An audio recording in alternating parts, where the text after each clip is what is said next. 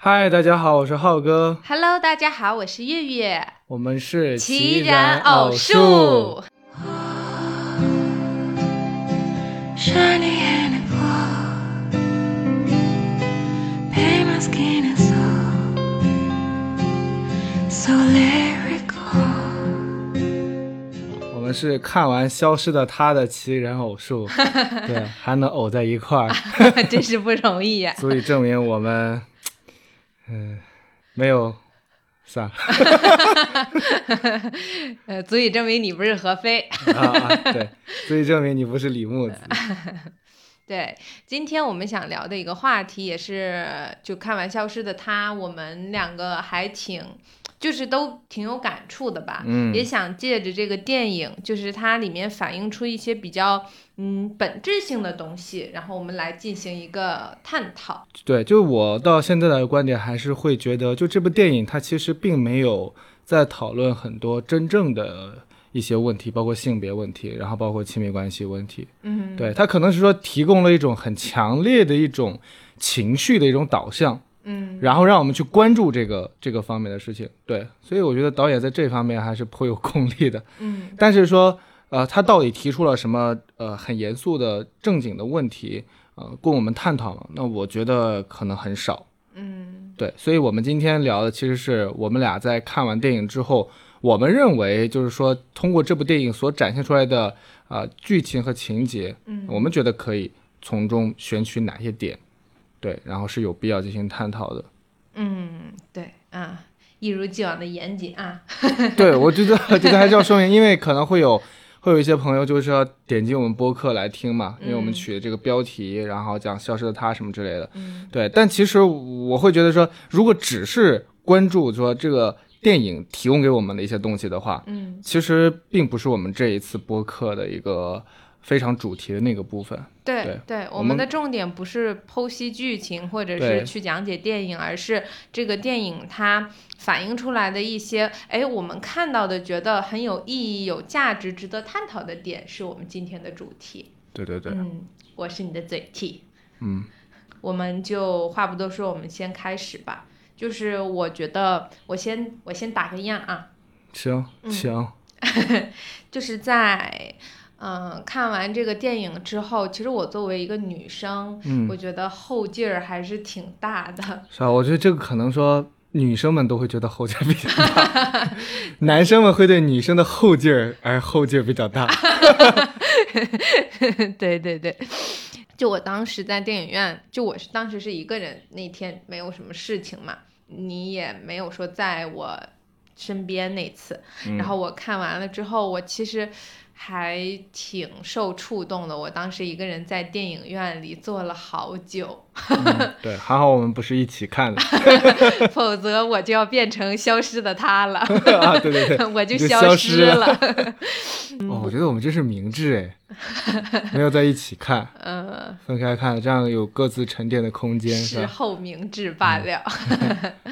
对，嗯，我其实觉得挺唏嘘的。呃，李木子她作为一个女生，她这么的爱何非，但结果就是，嗯，她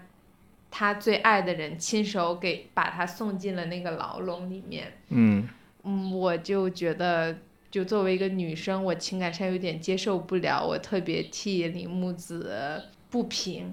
我嗯会觉得很唏嘘。但是本来李木子对何非她是有很多的期望在的，就嗯是她会去嗯、呃幻想，或者说去呃设想他们未来美好的生活的嗯，那个样子。嗯，所以我觉得基于这个点吧，大家肯定也都会觉得何非就是那个渣男，我是非常能同理的。但我觉得，嗯、除开这些剧情，我们呃得到的一些情感上的共鸣或者情感上的一种愤怒，更多的是我们要想，那真正在两个人的亲密关系里面，是不是只有爱就足够了？嗯嗯，那嗯，就事实证明，我们看这个电影之后发现，确实只有爱是不行的。那除了爱，还有什么也是亲密关系中不可或缺的一些因素？所以我我我是想跟你探讨嗯这个点。但是你说到这这个部分的话，我是觉得呃，就这电影里面两个主角的这个情况来看，嗯我觉得他们两个的爱也是要值得打一个问号的，就他们之间到底有没有爱？嗯然后其实何非第一次接触李木子的时候，他动机就不纯，嗯对吧？他看到他身家多少啊、呃，那不是第一次，第一次就是他救他的时候嘛。啊我就说他有意识的发生接触，哦哦，他对救他，其实我觉得怎么说呢，就人呃之，常情，或者对说嗯人之常情，或者说他、他那个时候也就无所谓水里的是谁了。嗯，对他有意识说想要接触李木子这个人，其实就是动机不纯的。对对对，对，然后李木子的话，其实我觉得他怎么说呢，有点惨，就是他也是受到了何非的一种情感的一种嗯蛊惑吧，某种程度来讲， PUA，因为他那个何非就有意的制造了一次那个事故嘛，嗯交通事故嘛，对对对就是触动了他的那种李木子心里面本来很脆弱的一面，嗯对，所以就会让他就是更依赖何非，嗯嗯，所以这这两个人他们之间的这种情感的链接当中，爱的成分占多少？我觉得我是打要打一个问号的。嗯对，因为依赖其实就不等于爱。嗯，我需要这个人，不不代表说是我爱这个人。嗯当然，像李木子来说，其实也是这样，就是说，呃，可能他对于他来讲，何非就是在那个呃，在他出交通事故的时候给他这个安全感的人，嗯然后在他就潜水出事故的时候给他安全感的人，嗯这其实是出于一种，呃，包括联合他的这个成长经历，嗯其实他对于可能说对于安全感，然后对于这样的一种依靠，是有某种，呃，未必可能说很健康的一种需求的。嗯所以当这种需求强烈出现的时候，其实他的那种纯粹的那种爱，我觉得就不一定是那么的，呃，那么的真实的。嗯啊，就是在这里我们需要去区分爱和需求这对两个点。因为我觉得爱跟理性它不是一个相斥的状态。嗯我们经常会觉得说你怎么这么理性？你是到底是不是爱我？嗯但其实这里所说的爱，我觉得是某种偏执的爱，就是它是一种丧失了理性，只保留了冲动的一种爱。嗯但其实我觉得我们每个人会对一种关系的情感感到非常非常深刻，然后非常受令人感动的那种。其实像你比方说，我举个例子，就是相伴几十年的老夫老妻，嗯然后他们之间那种状态，嗯其实冲动已经就是基本完全退去了，嗯但是你能够仍然在他们身上看到那种彼此支持那种力量，嗯，所以我觉得这种情感比那种冲动要更加纯粹一些，那种冲动多少是带着那种荷尔蒙激素的那种的驱动的，嗯所以说当我们是处在这样的一种驱动的时候，其实我我们就会比较容易去丧失那些理性的部分，或者那种比较平和的部分，这个我觉得就是我们平常所说的恋爱脑啊，嗯其实那个恋爱脑的那个爱，我觉得不一定是指的是我们认为的那种真正爱情的那种爱，嗯它可能更多的是一种对男性来说就是精虫上 脑，然后对女性来说可能就是呃，比方说需要受找到个某种人安全感需求的驱使，嗯嗯然后所带来的。嗯，所以你刚才首先提到那个问题，我首先会觉得，当然关系当中爱是一个最基本的品质，嗯但是就这电影主角两人而言的话，我觉得他们的爱我是要打一个问号的。嗯，嗯，对你刚刚说这些，我觉得，嗯，我也会自己有一些思考，就是那真正的爱，它到底应该是什么样子的？嗯嗯，以对及是我觉得还有一个点，嗯，刚刚你有提到理性和感性嘛，嗯嗯，在爱里面，就这这这两种状态是不互斥的。可能对于很多人，尤其我觉得对于女孩子来讲，嗯就是，呃，包括咱们两个之前不也是嘛？就是你有的时候特别理智、特别理性的去呃、嗯和我交流的时候，我会觉得你是不是不爱我？啊，对对对。其实我觉得这有一个理解上的一种呃一种一种比较容易有歧义的地方，嗯就其实不是说所有的理性时刻都是爱的。嗯就是我展露理性，有的时候可能就确实不是出于爱，嗯当然有的时候也是出于爱，嗯但是也不是说是当我爱的时候我就没有理性，嗯，就这这这其实是两码事儿。对，就我觉得爱应该是很多元的，嗯或者是层次很丰富的，它不应该是很单一的。我觉得还有一个很重要的一点就是我们要去区分爱和边界感，就是嗯一个人、我很爱他，包括在电影里面何非和李木子他们两个人，那我很爱我的另一半，但是。我觉得我们依然是需要保持一些边界感的，因为这个东西怎么说呢？它和爱，我觉得也不是完全冲突和对立的，嗯它是一个我们每个人都要在爱里面去找到的一个平衡点。嗯嗯，对嗯、呃我觉得这些都是关系，一特别是一段亲密关系所必须的一个基础吧。嗯，因为我们可能也会比较容易天然的理解，就是爱，嗯，那么两个人相爱，那他们就是彼此毫无距离嗯，啊，然后他们就彼此就呃如胶似漆，难舍难分。我会觉得，哎，典型的，对吧？这两个人正处在热恋期，嗯，所以我们会把这个东西当做是爱情的一种表象。嗯，但我觉得这个定义不够精准，我会更倾向于把它定义为是，当两个人彼此愿意的时候，他们可以做到没有距离，嗯，他们可以如胶似漆，他们可以难舍难分。嗯，但这是有个前提的，就是在他们愿意的时候，嗯，因为我觉得人不可能说在任何的时刻，他的需求、他的愿望都是一样的。 嗯，我觉得没有没有人说我在任何的时刻都跟另外一个人如胶似漆，就是我的愿望。那我有的时候是需要抽离出来的，我就是需要做自己的事情。比方说我我就是要安安静静的一个人看书，我这时候不希望身边那个人 在在缠着我，哎这样那样这样那样，我看你是在阴阳我。这不是阴阳，这是正事，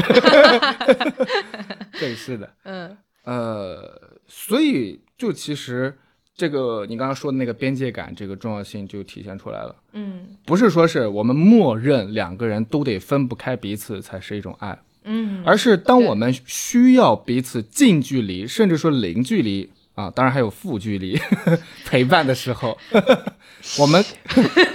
我们可以做得到。嗯但同时，当我们不想这样的时候，我们也可以做得到，嗯，这才是一种理想的关系。对也就是说，只有当我们做到能近能远、嗯能亲能疏的时候，我们才可以说这段关系是一个理想的关系，嗯甚至可以说是一个无所不能的关系。嗯，如果我们只是把距离拉得很远，那这段关系显然有问题。嗯，但是如果我们同样也不能够让彼此成为一个独立的个体存在在这个关系当中，那我觉得这份关系也是有问题的。我我刚刚觉得你说的那个点我很受益，就是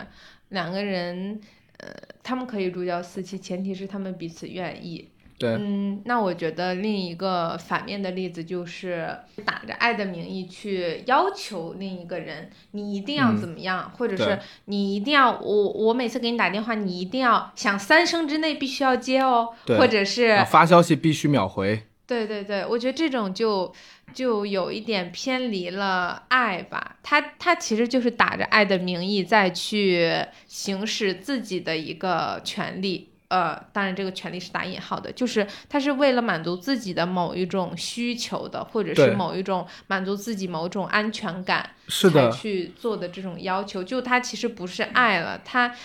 他他没有去真正考虑到对方愿不愿意，而是自己呃单方面的这种输出要求，各种要求，我觉对得对就对不是太好。所以这个就是我们刚才说到的那个观点，就爱不等同于需求。嗯我需要你，不代表说我爱你。嗯你比方说，我要求你收到我的信息必须秒回，嗯那我是出于某种安全感，因为你如果不回我的话，我没有办法时刻掌握你的行踪，嗯或者是说我感觉你对我不够重视。嗯那其实我都是在满足我自己内心的某种呃需求，可嗯能是安全感的匮乏呀，啊，然后也可能是掌控欲。但这种时候，我觉得不能说是爱你，因为在那个时刻，其实我的眼里并没有你，嗯我的眼里只有我的需求。换句话说，我的眼里只有我自己。嗯所以，相比起我们在呃要求他人的时候，呃，然后希望他人给我们带来满足的时候，那我觉得说，我们主动的愿意去呃满足他人，好像还更靠近爱一些。嗯，对，但是这个又跟恋爱脑就很又很相似，我觉得这是一个很微妙的一个区别。你看，嗯恋爱脑其实不有一个特点吗？包括舔狗， 啊就是说我无条件的，然后无底线的去奉献自己，嗯去满足他人，对吧？那我觉得它这微妙的区别在于哪里呢？就是说我呃，如果是出于爱的话，嗯然后如果是出于发自内心的一种善意，然后嗯去对你好，其实我不一定要图你什么回报的，对，它不是一种交换，对，它不是一种交换，嗯但是恋爱脑的话，很有可能他会说啊，我这么真心付出了，他一定会再对我好。嗯然后我这么去奉献自己了啊，他一定会受到我的感动的。嗯然后我这么去关爱他了，然后把钱给他，让他去还债啊，他一定会浪子回头，痛改前非的。嗯所以这这个其实就是在用不断的践踏自己的底线，来试图去要求或者说期待他人给自己相应的回馈。嗯但是这个真的不是说是自己能够说了算的。对，就是我们可以去决定自己去付出爱，或者对是呃不付出爱，对吧？嗯，但是我们没有办法去，呃，要求或者是控制对方一定要按照我们期待的那个方对式回报。是的。所以如果是这样一种心态的话，哈，其实可能说会有舔狗舔到后来，他其实也陷入一种赌徒心理。嗯就我已经付付出这么多了，嗯我已经奉献这么多了，我过节给他花钱，然后陪他逛街给他花钱、嗯啊，然后干什么我都要付出。嗯那我最后，我除非得到我最后想要的那个回报，不然我我都没有办法收手，对我都没有哇办法停手你。刚刚这么一说，我突然觉得好可怕。对就是很多那种什么我们听到的什么是那个杀杀人、杀妻啊，或者是吧什？么就是的这种一步一步演化的越来越极端，对，最后我是真的我实在得不到了，那我就毁掉你。嗯然后还有一种很病态，就是我毁掉我自己，嗯，然后让你一辈子都内怎么怎么疚样，对对吧？哦，所以真他的其实到后面真的就是在一种赌博的一种状态，嗯我就必须要得到我要的那个结果，就跟赌徒一样，嗯除非我最后赢到什么什么什么程度，否则我不下牌桌。嗯那个时候的牌桌其实就他们两个人的关系。那舔狗就是在作为赌徒，那那反过来想的话，其实那个被舔的那个人，嗯，那他他就是赌场本身， 就他怎么都不会亏。对，嗯，但是他他相当于也被架上了。架到了那个赌桌上面，就是他必须要去给到那个人回馈，同等的回馈和回报啊，这也被架上呢，我这个点我不完全这么看，我觉得只要是说是呃被舔的那个人他是足够理智的，嗯其实他是不会容许有一个舔狗的这种身份在他旁边出现的，嗯他一定是说他也或多或少的享受这一点，嗯否则的话，如果是说他真的是足够尊重别人，嗯他一定会用各种各样的方式和手段想办法来终止这样的一种连接，嗯大不了就是拉黑、删除，嗯彻底就是消失，在他在那个人的世界当中消失。我觉得这个是可以做得到的，或者说是可以往这个方向去尝试的，嗯，给别人一个信号。你真正爱对方，不是要爱对你好的那一面。如果他在用一种嗯毁掉自己的方式来去爱你，你是有那个责任和那个那一份理性去提醒他，嗯，不要这样子去怎么说，以牺牲对自己为代价来去满足呃我的要求。我觉得这是一种很很高级的爱，这是一份救赎那种感觉。嗯，其实也是怎么说呢，一种呃最基本的道德品质吧。 呃，对但他其是实这个我在觉得每个人的心里面可能都嗯不一样，就有的人会觉得靠这这人是傻子，就是别人对你好你还不嗯买账，对吧？但有的对对人对就会觉得这是一种救赎，对吧？就是我这种人，我会觉得这是一种就其实我觉得这个也就是亲密关系当中很很微妙的部分。嗯就我们买东西哦是明码标价的，嗯就是很明显，如果你给那个店员一百块钱，他不给你拿那个东西，谁都知道是这个店员的问题。嗯但在亲密关系当中不是这个样子的。嗯我花三百块钱、四百块钱给你买一束花，嗯不代表是说是你就一定要给我相同价值的一个回应嗯和一个回馈。这个这个标准只能说是在人心里面。对对，可能我觉得，哎，你冲我微笑了一下，然后我就很卑微的觉得，哎，我好值啊。但是可能在你那里，你就觉得这个没什么，嗯我只是说是礼貌性的、象征性的，就这个东西。对所以说，爱情很复杂。对，就是可能我觉得微不足道的一个事情，但是在你那里你就觉得被我治愈了。很多东西它一来一回的，其实我们根本也算不清，而且我也觉得在关系里面，我也并不想把这个算得太清楚，因为嗯算清楚就意味着我是要计较这个的，我是需要这个收支平衡的。但我嗯觉得在爱情里面不是这样子，在爱情里面就是我，我觉得这也是我们两个相处之后啊，自己一个嗯很大的体悟和收获吧。我只要自己认定我做的这个事情是是值得的，包括是对你好的，就是这种事情，我不会太去期待你按照我希望的那种方式去回报我。当然，如果可以的话，我觉得这是一份幸运。嗯就如果你并没有按照我期待那种方式来回馈我，我也觉得，呃，那那我奉献就奉献了，我付出就付出了，我也不后悔。就我觉得嗯这个是自己心里面只要想明白了就可以，就是你是为自己的行为负责任的，你不需要为嗯嗯他嗯人的行为负责任嘛。对，而且这样想，其实自己也会少了很多痛苦。 对对对、嗯对，但是但是你这个小心被网友抨击说你是恋爱脑。 对，我觉得分辨到底是不是恋爱脑的一个条件，就是说看这个人他之后没有得到相应的回应和一个回报之后，他有没有感觉到很受伤。嗯那样的话，其实我们就是把啊、我们到底爱不爱对方，呃，放在他到底爱不爱我的这个基础之上。嗯对，所以因为他爱我，因为我得到了我要交易的一个成果，所以我才爱他。嗯。这种其实就是一种，也是一种交易嘛，对吧？对，而且这种爱也很站不住脚。那万一对方有一天不回馈给你爱了，那你还那你就瞬间也不爱他了吗？我也觉得你这个爱就也也挺卑微的，说实话，因为你在你的爱是取决于对方爱不爱你的基础之上。嗯，真正对的。爱但应是该是发那自你内说，心如果的当有一天对方不爱你了，那你还会选择去爱他吗？嗯，我觉得我会，我会默默的祝福他。如果他有一个更好的归宿，或者他自己想好了，确实他不想要爱我了，我会尊重他的这个决定和想法。嗯嗯，因为我觉得这也是我唯一能做的事情了。嗯，嗯，那那你还会怎么做呢？我会用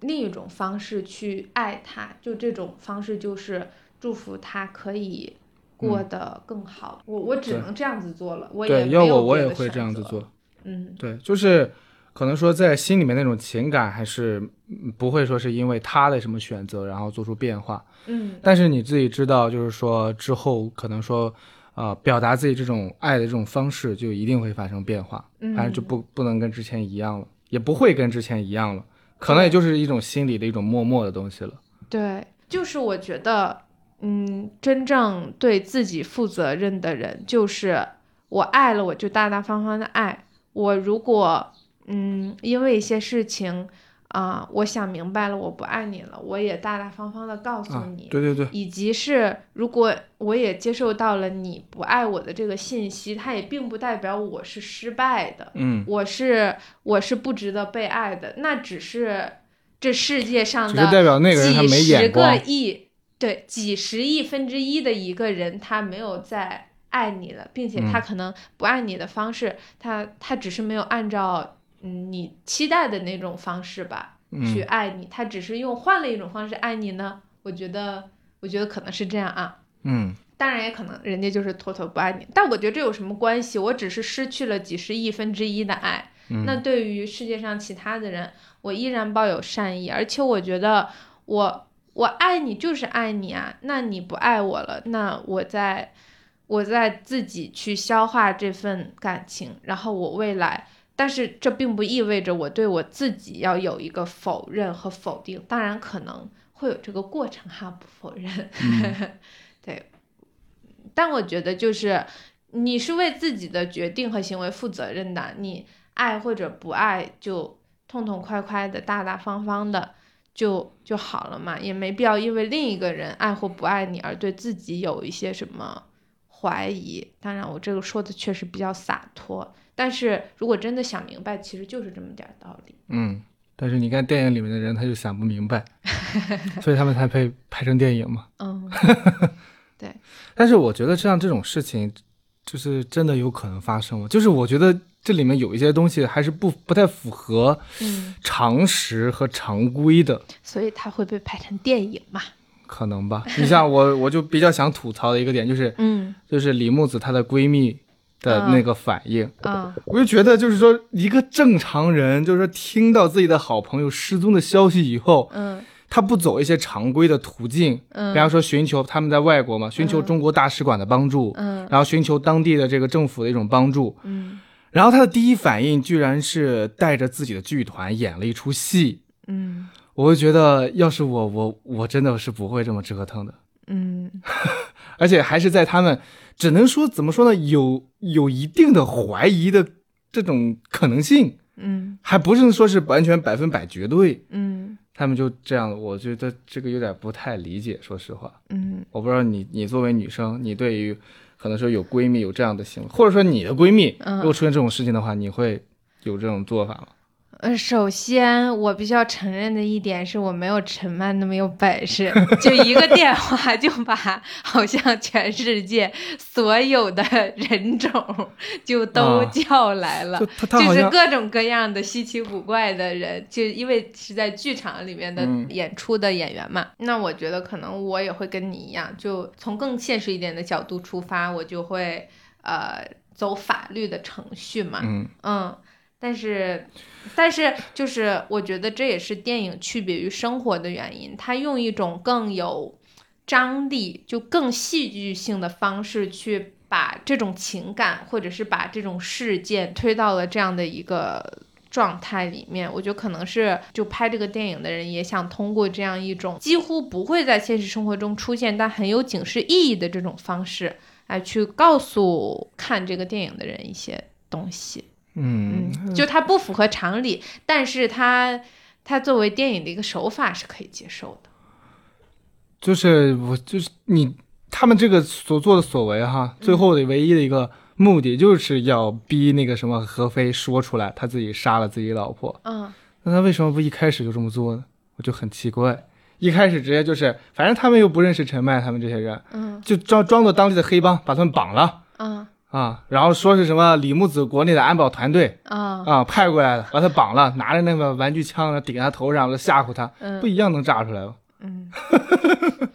不知 道，反正就是说不知道嗯啊，一切都可以归，就是归于说这个是电影，这电影故事情节可以这么拍，对，就是一种艺术手法。嗯对，嗯啊然后非非得绕这么大一圈儿，又装律师，然后又演什么黑帮，然后还假死了一个人儿，我觉得可能是他在用这种各种角度吧，去试着击溃何非的心理防线。嗯可能这也是，这也是为什么他能得那个导演的那个大奖的原因。 不知道啊，就艺他没艺术的，他没有因这个电影得过大奖不，是因为不是这个电影，是他在剧情里面，他作啊为导演是得过奖的。啊嗯，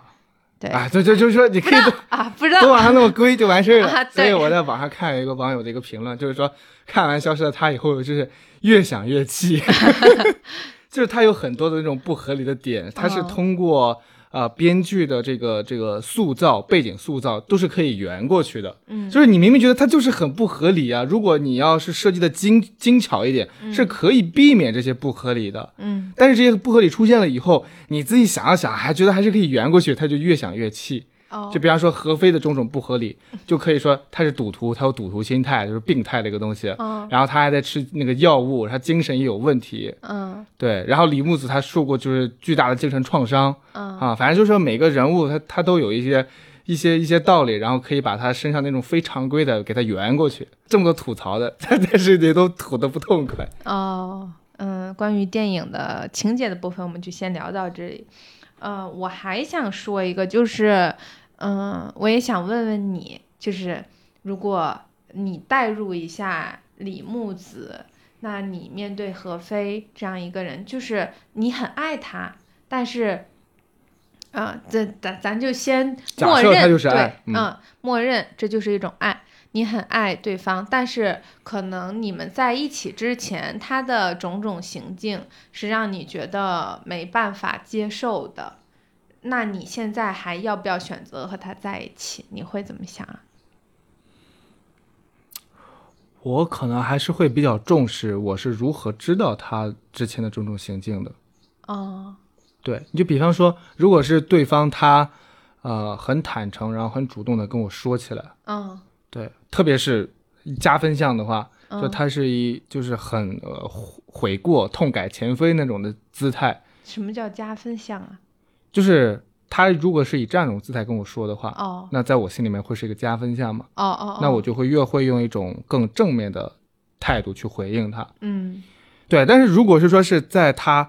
隐就是隐瞒失败的情况下，嗯然后我知道了，那这个我觉得对我还是挺挺会挺有影响的，嗯因为可能我会更注重说在关系当中的一种坦诚，嗯因为虽然我得承认，就是说可能说那个人之前他所做的那些事情也是很重要的，因为嗯那代表说他之前是一个什么样的人，嗯，但是我可能会更重视说他现在是一个什么样的人。以及嗯他未来准备成为一个什么样的人，并且正在往那个方向去奋斗和付出。嗯如果是我发现他现在的这个样子和他未来准备要成为的样子，他是能够达到我的，最起码说是在底线之上吧，嗯那我就会啊、觉得最最起码应该还说再出一段时间看看，嗯，观察一下，这个是没问题的，不会说是立马就咔嚓就中断就截止。嗯当然，如果他之前所犯的事儿是需要经过法律受法律制裁的事儿，那另当别论。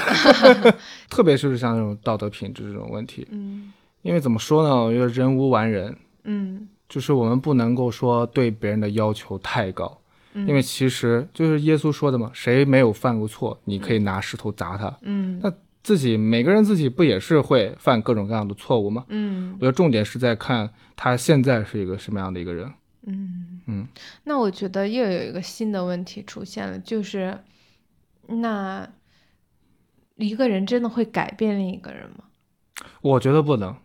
嗯，我觉得一个人改变不了另外一个人，就任何人都改变不了任何人，嗯哪怕是说很有权威性的关系，比方说是父母对孩子、嗯老师对学生，嗯这这个我觉得也都改变不了，嗯他只能是说是潜移默化的影响，嗯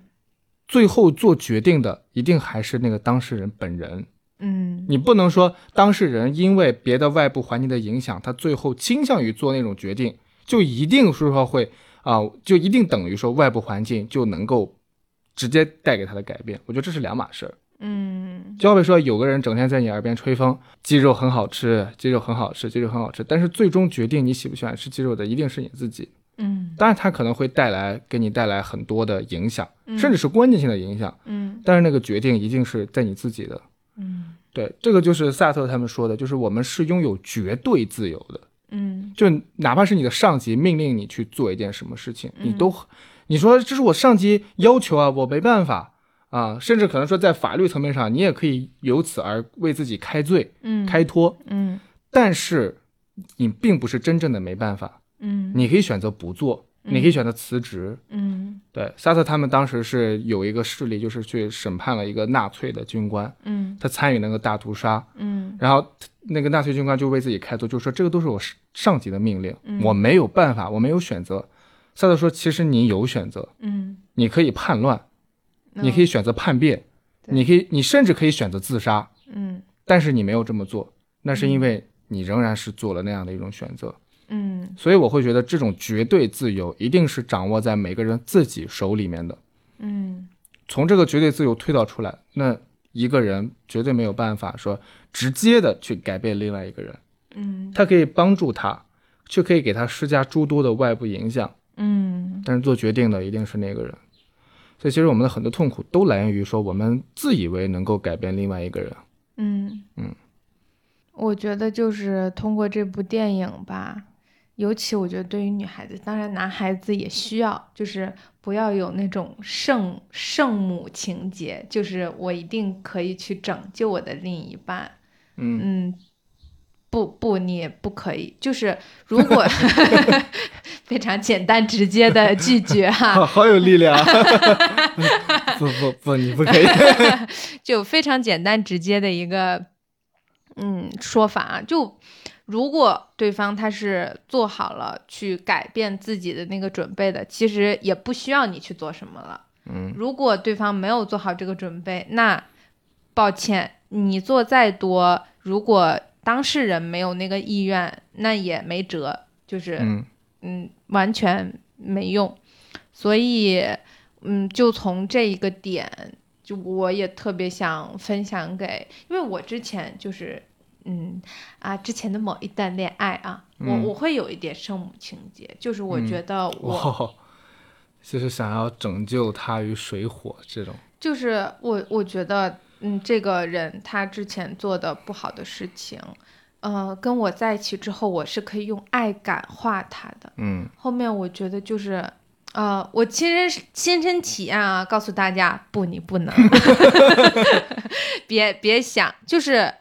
真的就是我刚说那个道理，如果他真的想，也不需要你去做什么了，对所以对你就去。去经营好自己就可以了，没必要去拯救对方，因为因为如果你试图去拯救对方，其实嗯你们的能量会有很多的纠缠。那对在这个我纠缠之中，你并不能完全保证独善其身的，所以我觉得你不管是出于嗯，就是对自己的一份爱护，还是出于对对他的一种，你去尊重他的生命，应该往怎样的方向去成长就好了。如果你们不是一路人，那就也趁早拜拜。我就想到就是有一个电视剧叫《天道》，嗯里面的经典台词，嗯就是也是有两个女生，她们是好朋友，嗯然后有一个女生就是芮小丹，就是女主，嗯然后呢就爱上了男主，嗯就丁元英，对嗯王志文演的。嗯然后那个就是一看就是丁元英，她是一个很有本事的一个人嘛。嗯然后她的闺蜜就提醒她说，就说这个男人你可能拿不住啊。嗯然后芮小丹她的话，我觉得回复的很好，嗯她说，她说拿什么？嗯拿得住的不用拿，嗯，拿不住的拿了也白拿，嗯所以爱就是了，不需要拿。嗯，对嗯，对我觉得就是这样的一种状态。对。然后我刚刚也有你说的那个绝对自由那个点，我还想再做一个延伸。每个人都有绝对自由，嗯、以及当人去否认自己有绝对自由的这个嗯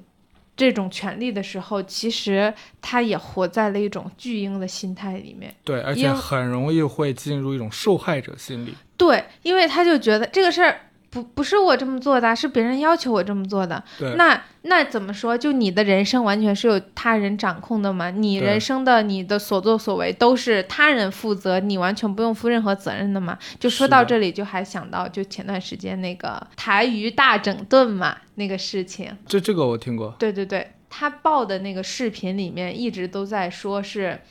呃，是别人要求他怎么怎么做，他才嗯去嗯做了各种各样子的违法嗯嗯嗯乱嗯纪啊，或者或者说这种有违道德的事情。嗯，但是嗯我真的觉得，嗯， 你你都是一个成年人了，你难道不对需要为自己的行为负责任吗？是你的难道就一点说不的勇气和权利都没有吗？我觉得真的不是这样子的。包对括我觉得在感情里面也是，就是首先你要成为一个清醒的、独立的成年人，然后你再说去进进入一段亲密关系，就这个事儿，它它一定是这样的，不然你也经营不好你的亲密关系。对，我觉得特别是在关系当中，嗯陷入受害者心理是一件非常危险的事情。嗯你可能有的，特别有的女生哈、嗯呃，还包当然也包括一部分男生会觉得他在关系当中好像被对方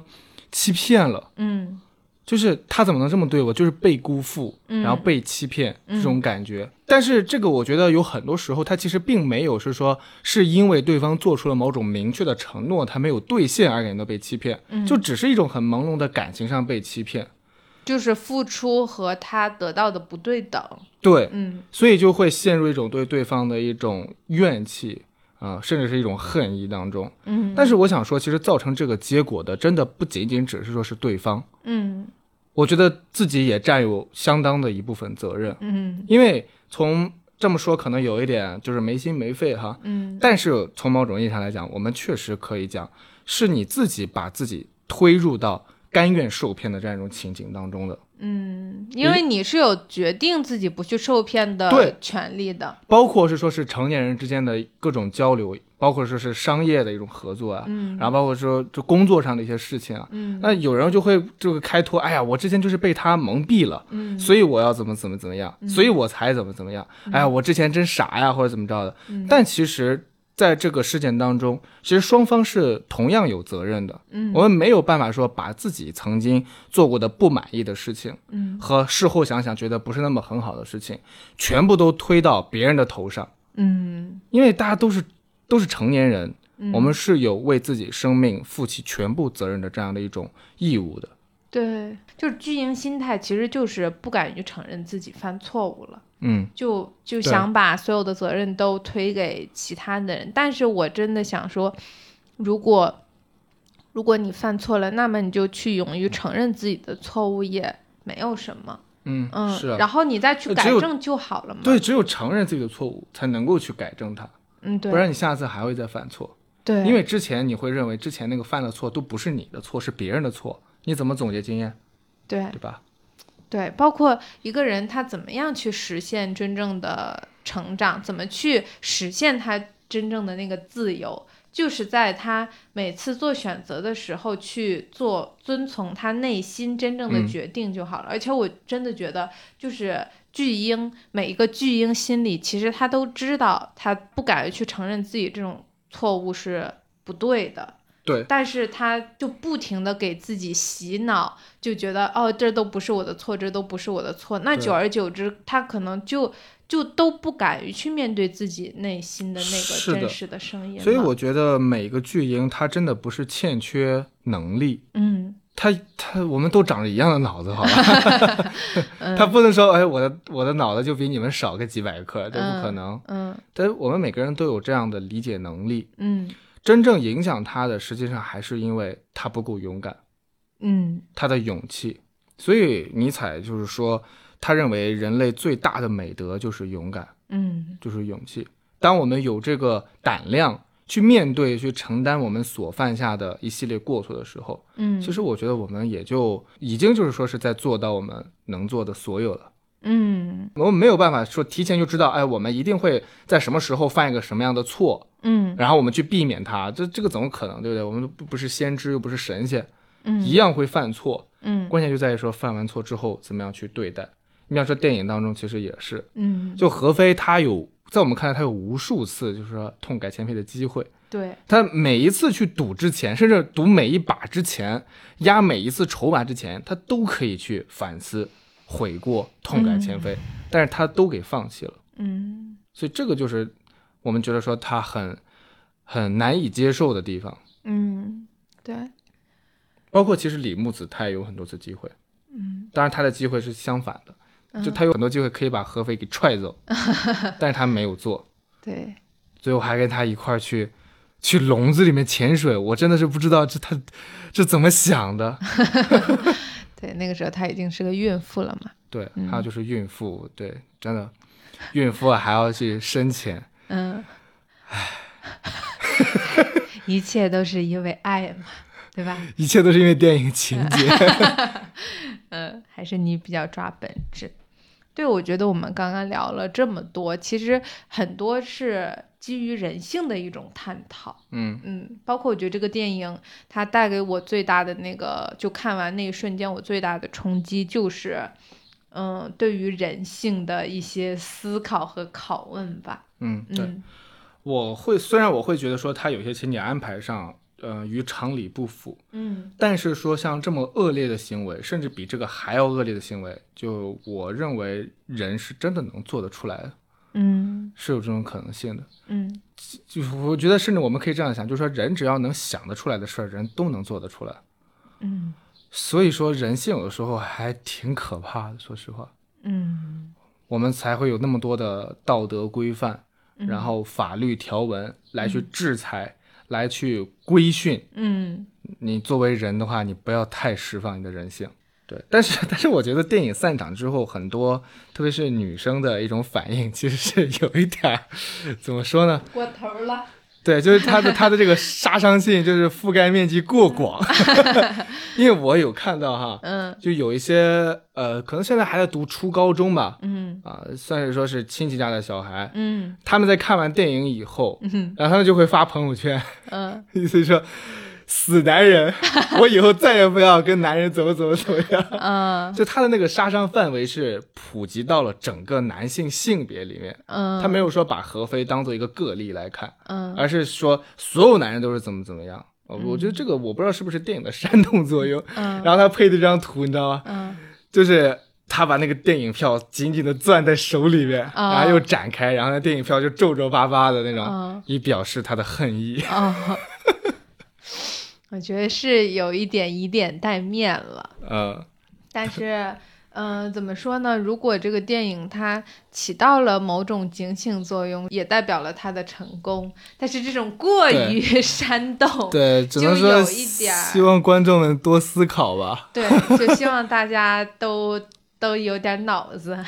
其实你要说，我真要真要有人说我从此不碰男人， 嗯，怎么说呢？虽然替他感到可惜，但是如果他真的能做到，那也敬佩他是一条女汉子。 问题就在于说，对于大多数人来讲的话，这个做不到。嗯，我们对之后还是要与呃这个异性啊，当然也有小部分是同性啊， 嗯，去谈恋爱的，去对跟他走进亲密关系的。 对，所以，既然就这是一不能件说因噎废食。对，就这嗯个意思。既然你还要去尝试，嗯还是要去体验，那么探讨出一个可行的一种方法嗯和总结出一些原则，不是说是比光是情绪上的发泄更有价值吗？嗯，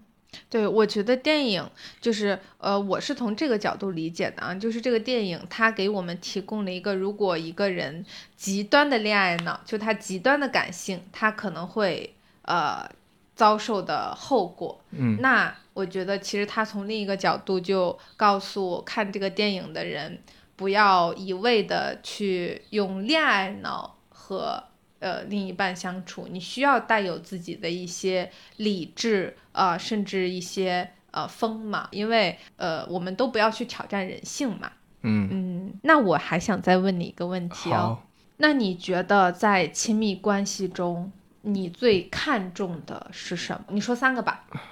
你这个就是说是指说这个人的人品上，就是各种，就是你你决定走入一段亲密关系，那你哦觉得哪三个点是最最最重要的？就是你其说的他亲密点关是系，就是说是我们这种伴侣性质的是吧？啊，对啊，啊。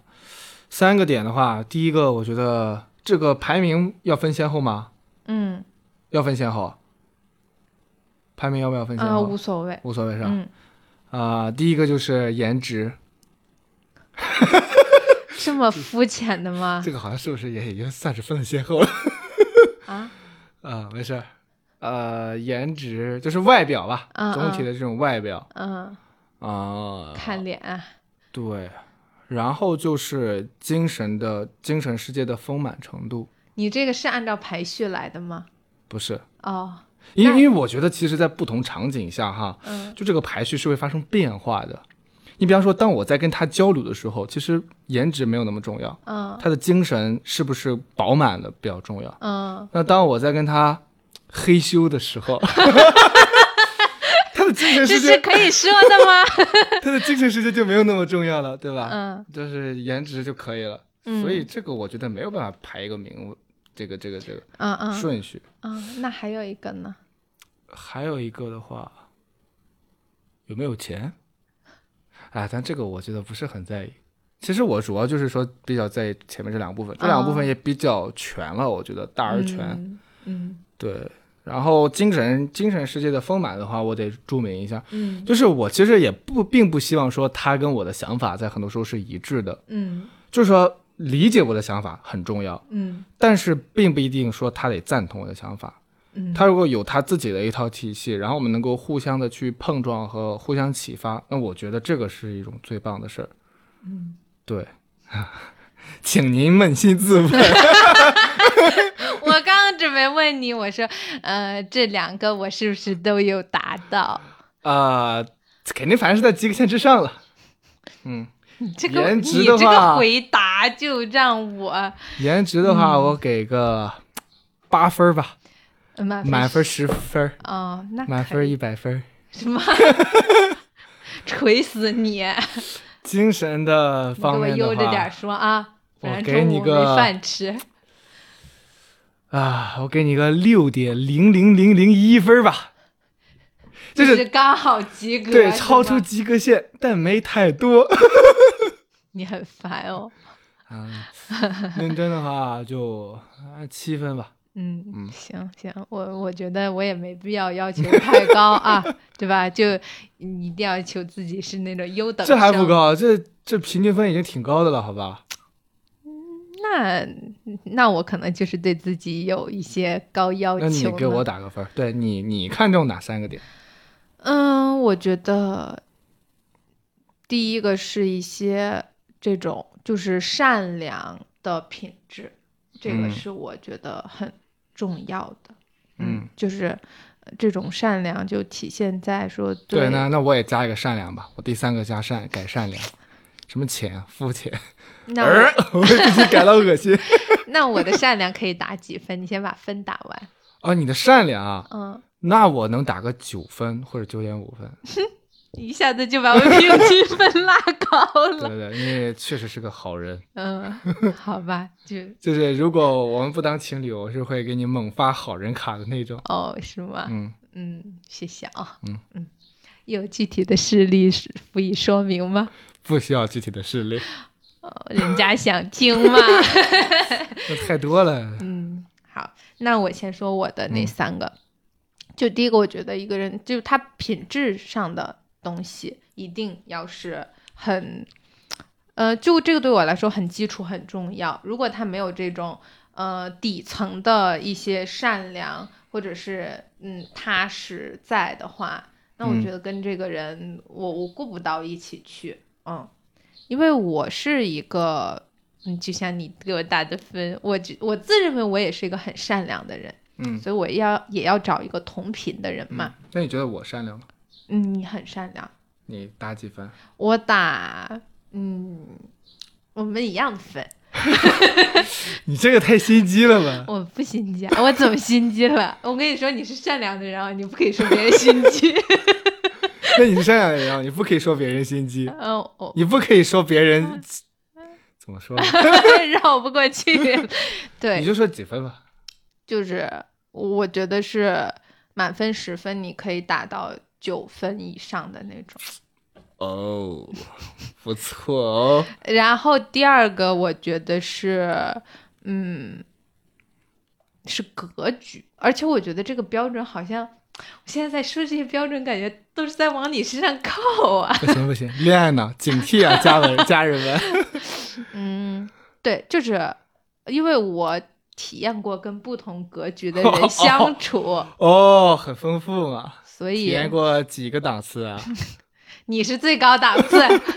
好吧？就是我真的觉得格局对一个人来说很重要。 嗯嗯，意味着他能干多少事儿，他心里装了多少的人，他嗯，对于自己未来的生活，起码你先要有一个那种把自己的那个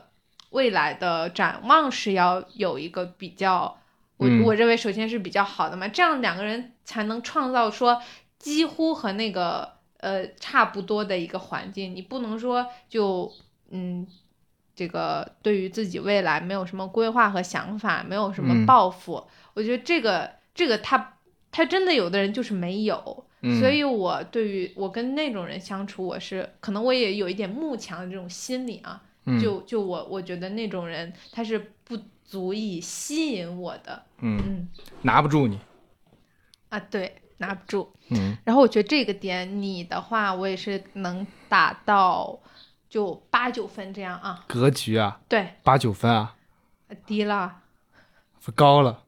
哦。对我，因为我自己觉得格局还应该再大一点。我觉得你是八九分，嗯就在我这边看来。谢谢。然后第三一个点，我觉得是，呃，就是呃，生活， 这谢谢谢 谢。就是呃呃，换一个词儿哈，就是激情。就我觉得两个人你的这俩好像也不能完全是一个吧？好好，想法的跳过话跳过，几分儿几分儿？呃，我觉得嗯八分左右。啊，那可以，很高 了，我很满意。对，你看我给你打的分儿，你学学好不好？我给你打最低分儿是八分儿，我给你打对分儿七分儿啊，也没差哪儿去。差了一分儿，不是这在比分儿高 吗？ 这该死的胜负欲。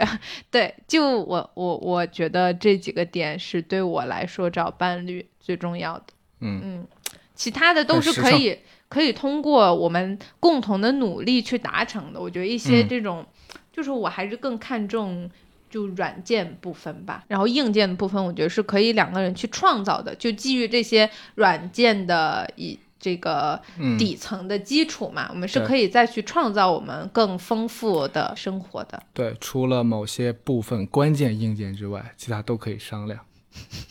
什么硬件？什么？你现在是要跟我开始划清界限是吗？你说啥啊？你想说啥？啊、 我理解错了，就服了。真的剪掉。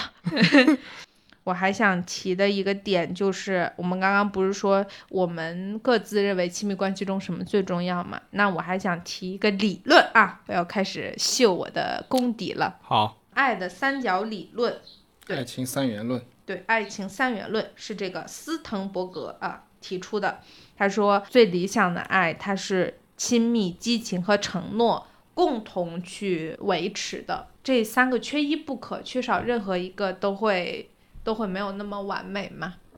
就是我认为我们现在这个关系，这三者是都有的，而且也都比较平衡。嗯，嗯所以我对于我们目前这个关系，我也很满意。嗯对，他这个理论我之前也了解过。他说，如果是有那个缺失的话，嗯就会，反正就是没有那么理想嘛。对就是缺失一者，你比方说，呃，有亲密，嗯有承诺。嗯当然，我倾向于说把承诺理解为是责任。嗯，对，啊，就是有亲密有责任，那可能就是就传统的那种平平淡淡的那种夫妻，嗯然后他们已经缺失了这种激情的部分，嗯然后也有亲密也有激情，那就是热恋中的情侣，嗯，但他们这个关系可能会不是太稳定。嗯。对，就是说三者得比较完美的融合起来。嗯是的，目标啊，这是我们的目标。，对，这个是也是我们对自己的一个要求吧。嗯， OK，那嗯、呃今天这期播客也差不多快结束了，在最后问彼此最后一个问题吧，好，就是呃，如果我们各自带入到李木子的那个角色，当我们第一次发现何非他这个赌博上瘾的时候，并且有高额的负债，那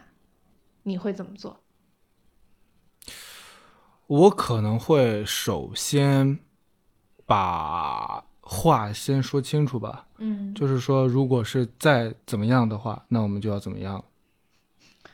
可以把你的怎么这个样其给实丰并富并不一清下楚吗？，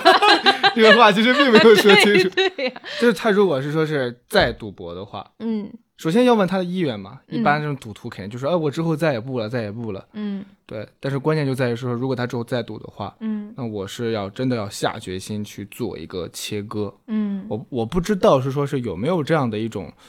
一种法律上的一种程序，就是说在婚内签署某种合同的话，嗯能不能进行财产的一种分割，我不确定。嗯但是我觉得我应该会比较关注，就说这个家庭还能不能继续维持下去，嗯特别是说，比方说我是李木子，我知道我自己已经怀孕了。嗯那我觉得为了我自己也好，然后为了我的孩子也好，嗯那我不能是说让这个男的把我们的这个基本生活的基础都给败光，嗯对，我会想办法去做这样的一种，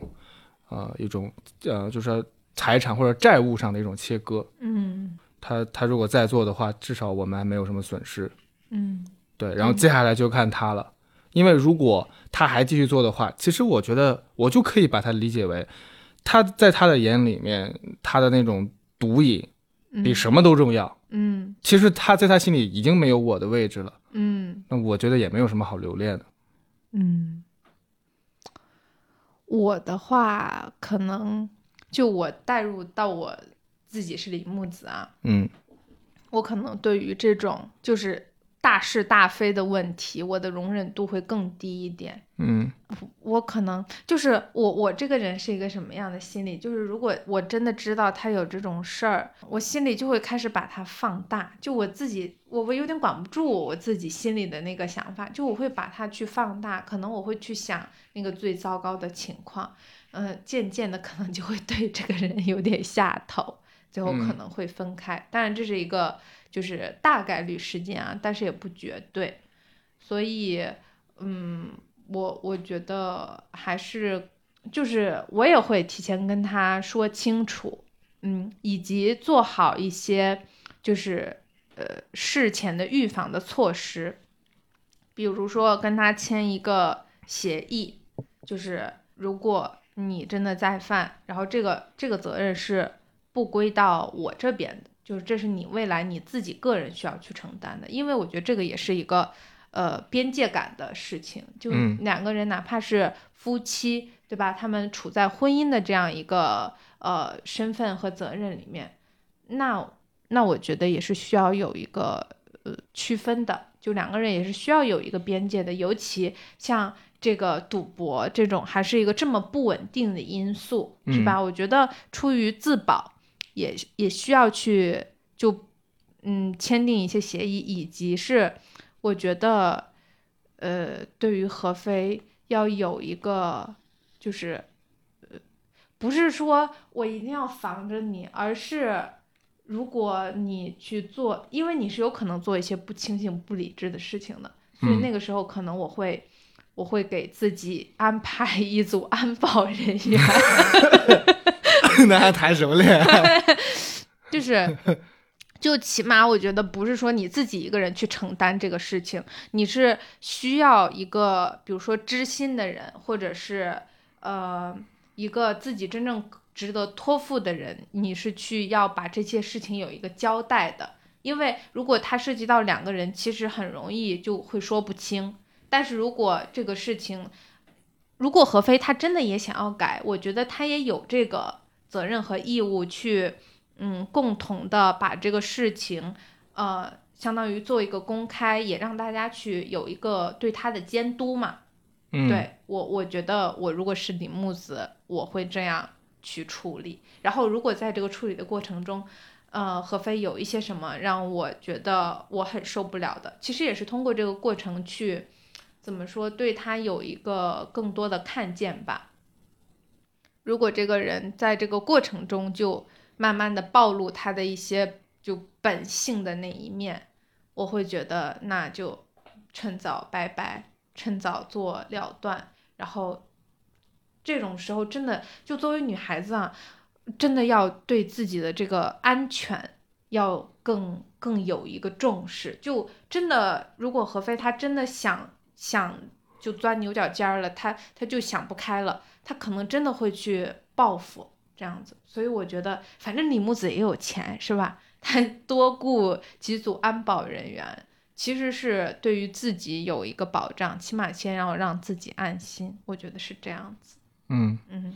我觉得就是我们既要充分的相信人性中的善，嗯，但是我们也一定要认识到人性中的恶，对，就是那句古话讲的嘛，“害人之心不可有，嗯防人之心不可无”，对就是这样的。嗯其实有的时候其实也挺残酷，对，就是我们对于多亲多密的人，嗯也其实也应该有要有这样的一种心态。对对。哎，就是这个事儿，我觉得也有一点矛盾，在于是说亲密关系本身是值得我们去敞开心扉、去托付自己的一些事情的，对，但是如果说这个人不靠谱，也挺只能说在极端情况下，我觉得人是能做出很多事儿来的。嗯你就像你看历朝历代读史的话，就发现，呃，这个父亲杀儿子，儿子杀父亲，嗯，对吧？老公杀老婆，老婆杀老公这种事儿，就是非常常见。嗯，其实他们都是处在一种极端的境地下。感谢您的不杀之恩。嗯，同谢， 同谢。 OK，那今天我们聊了这么多，其实我觉得，我觉得还还不至于是说看完这个电影，或者是我们聊到现在，我们两个会聊崩。嗯，那不至于。啊，不至于，不至于。我们我们是这个爱里面是有很多理性在 的。对，也想跟各位听众朋友们说，呃，这个《消失的她》看完之后呢，我们可以有一些情感上面的呃愤怒，但更多的也是要去理智的思考一下，我们未来在呃亲密关系在相处的过程中要嗯。就自己要先拎得清嘛，对吧？要有一份理智在的。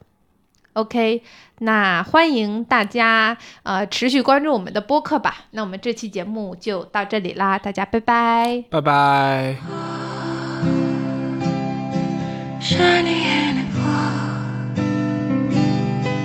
Paint my skin and soul, so lyrical.